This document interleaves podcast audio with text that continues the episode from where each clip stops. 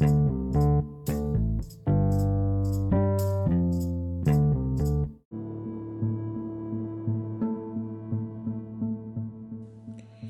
buenas tardes, ese es un podcast. ¿Qué tal? Buenas tardes, mi nombre es Javier Bautista Martínez, alumno de la Benemérita Universidad Autónoma de Puebla, de la carrera de Derecho. En esta ocasión vamos a hablar acerca de puntos muy importantes, específicamente en el procedimiento penal acusatorio mexicano, y vamos a abordar cuatro puntos importantes, los cuales son en primer lugar, la audiencia de suspensión del proceso. En segundo lugar, la audiencia de solicitud de devolución de objetos y bienes asegurados. La tercera es la audiencia de criterio de oportunidad y como último tenemos la audiencia de medios alternativos.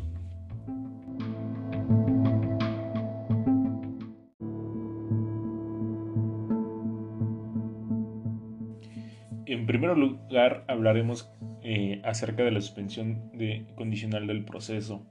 estableciendo qué es, precisamente especificando qué es la dicha suspensión. Y tenemos que la suspensión condicional del proceso es una salida alterna que propone el Ministerio Público o el imputado al juez de control para solucionar el conflicto, para que una vez que se cumpla con un plan de reparación del daño y una serie de condiciones que establece la ley, se extinga la acción penal. Y, este, y esta suspensión o esta audiencia de suspensión la tenemos fundamentada en el Código Nacional de Procedimientos Penales, en el artículo 191 al artículo 200. Muy bien, ahora el objeto de la suspensión condicional del proceso es garantizar una tutela efectiva de los derechos de la víctima, como son el acceso a la justicia y una reparación integral del daño, entre otros brindando al mismo tiempo la oportunidad del imputado de que cumpliendo ciertas condiciones previstas en la ley, se pueda dar por terminado el proceso ordinario penal sin tener que llegar a un juicio oral y por ende sin tener que llegar a una sentencia. Ahora bien, ¿cuáles son estos requisitos para la suspensión condicional del proceso? estos requisitos los podemos encontrar en el artículo 192 y en primer punto tenemos que se haya vinculado a proceso al imputado por un delito que no rebase la medida aritmética. Esto quiere decir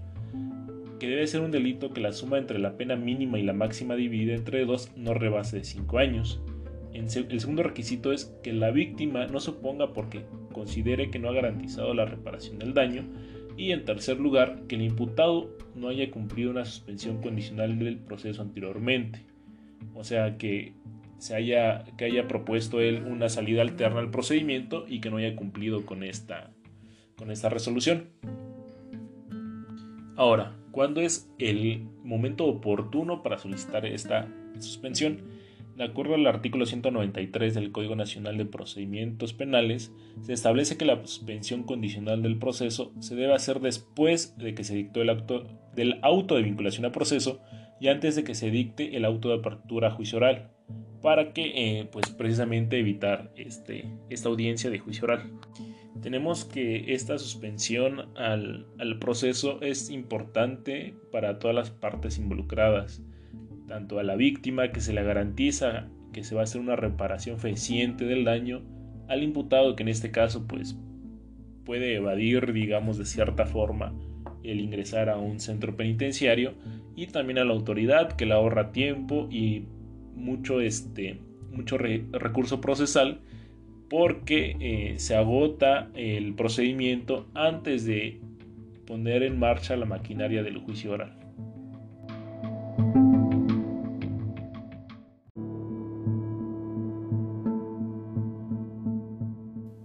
Ahora bien, eh, la devolución de los bienes asegurados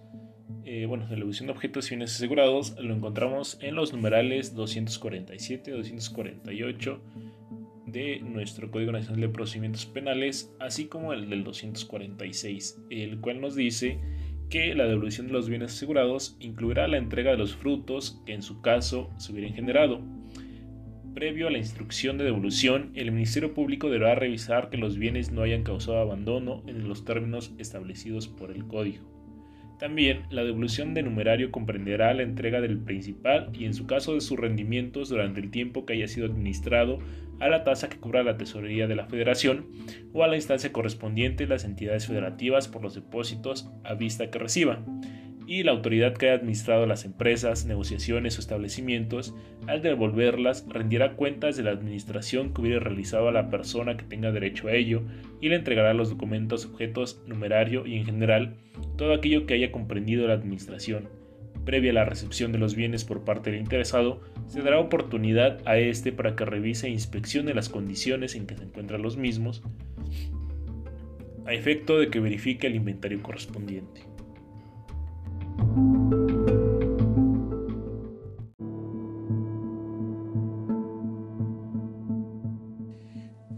Toca turno hablar de los criterios de oportunidad, que si bien es un tema que abarca demasiado, demasiada información, vamos a tratar de sintetizar esta información y que sea lo mejor entendible a efecto de este programa.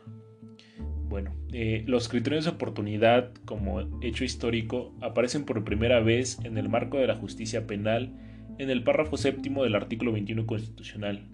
Este párrafo se incorporó en la reforma penal constitucional de 2008, que fue publicada en el Diario Oficial de la Federación el 8 de junio del mismo año.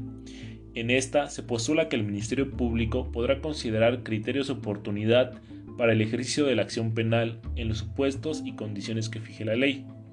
En ese entonces eh, se adjuntó o, este, o se agregó este párrafo con el objetivo fundamental de la adopción de estos criterios, la descongestión en cuanto a cargas de trabajo del sistema de justicia penal y así evitar la saturación del trabajo tanto en las procuradurías como en los tribunales, con delitos poco trascendentes que no afectan el interés público, y esto para poder concentrarse en la investigación y persecución de delitos más graves que lesionan bienes jurídicos de mayor entidad. Ahora bien, eh, estos criterios de oportunidad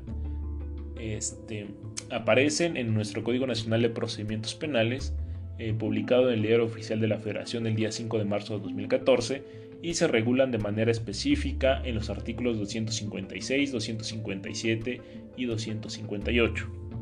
Ahora, el artículo 256 de nuestro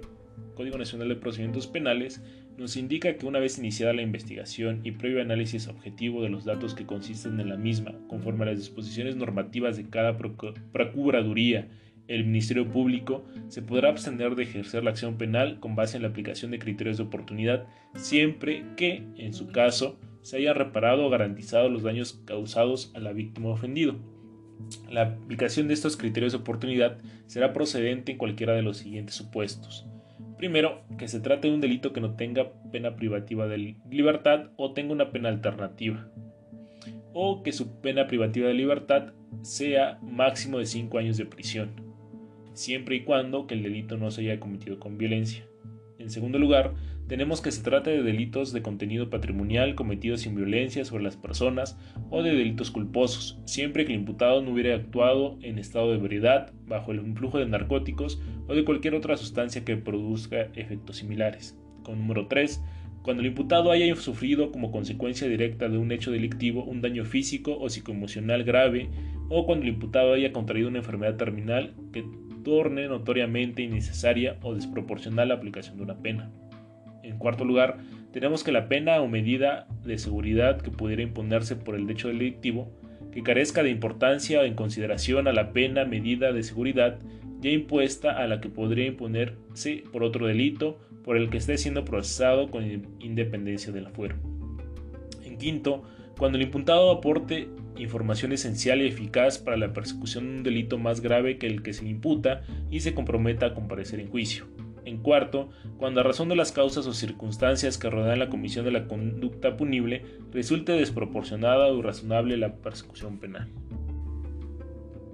El Ministerio Público aplicará los criterios de oportunidad sobre la base de razones objetivas y sin discriminación, valorando las circunstancias especiales en cada caso, de conformidad con lo dispuesto en el presente código, así como los criterios generales para, para que efecto emita el procurador o equivalente.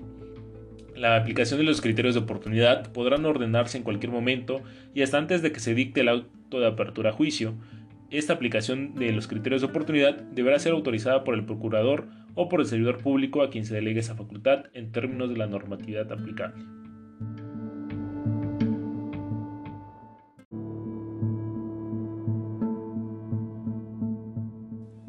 Ahora y de forma más general, vamos a hablar sobre las soluciones alternas y formas de terminación anticipada del procedimiento, que son más o menos las que ya hablamos en relación a la suspensión este, anticipada del procedimiento y el acuerdo reparatorio. estas disposiciones las encontramos en los artículos 183, 184, 185 hasta el artículo 198 del Código Nacional de Procedimientos Penales y nos habla que estas soluciones alternas y, formas de terminación, determinación anticipada se rigen bajo un principio general y es que en todos los asuntos sujetos al procedimiento abreviado se aplicarán las disposiciones establecidas en el título primero y capítulo primero del procedimiento del Código Nacional de Procedimientos Penales y nos dice que para las salidas alternas y formas de terminación anticipada, la autoridad competente contactará con un registro, contará con un registro para dar seguimiento al cumplimiento de los acuerdos reparatorios, los procesos de suspensión condicional del proceso y el procedimiento abreviado. Dicho registro deberá ser consultado por el Ministerio Público y la autoridad judicial antes de solicitar y conceder respectivamente alguna forma de solución alterna al procedimiento o determinación anticipada del proceso y tenemos que estas soluciones alternas son el acuerdo reparatorio y la suspensión condicional del proceso. Y en el numeral 185 nos habla de las formas de terminación anticipada del proceso y nos dice que el procedimiento abreviado será considerado una forma de terminación anticipada del procedimiento.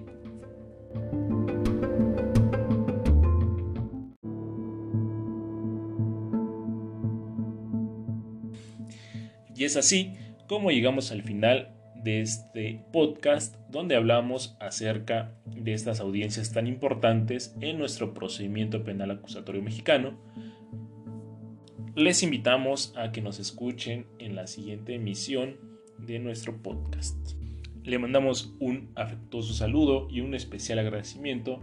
al profesor de la Facultad de Derecho y Ciencias Sociales de la materia de estrategias y técnicas de litigación oral, el maestro Víctor Jorge Santibáñez Ventura, a quien le mandamos un afectuoso saludo.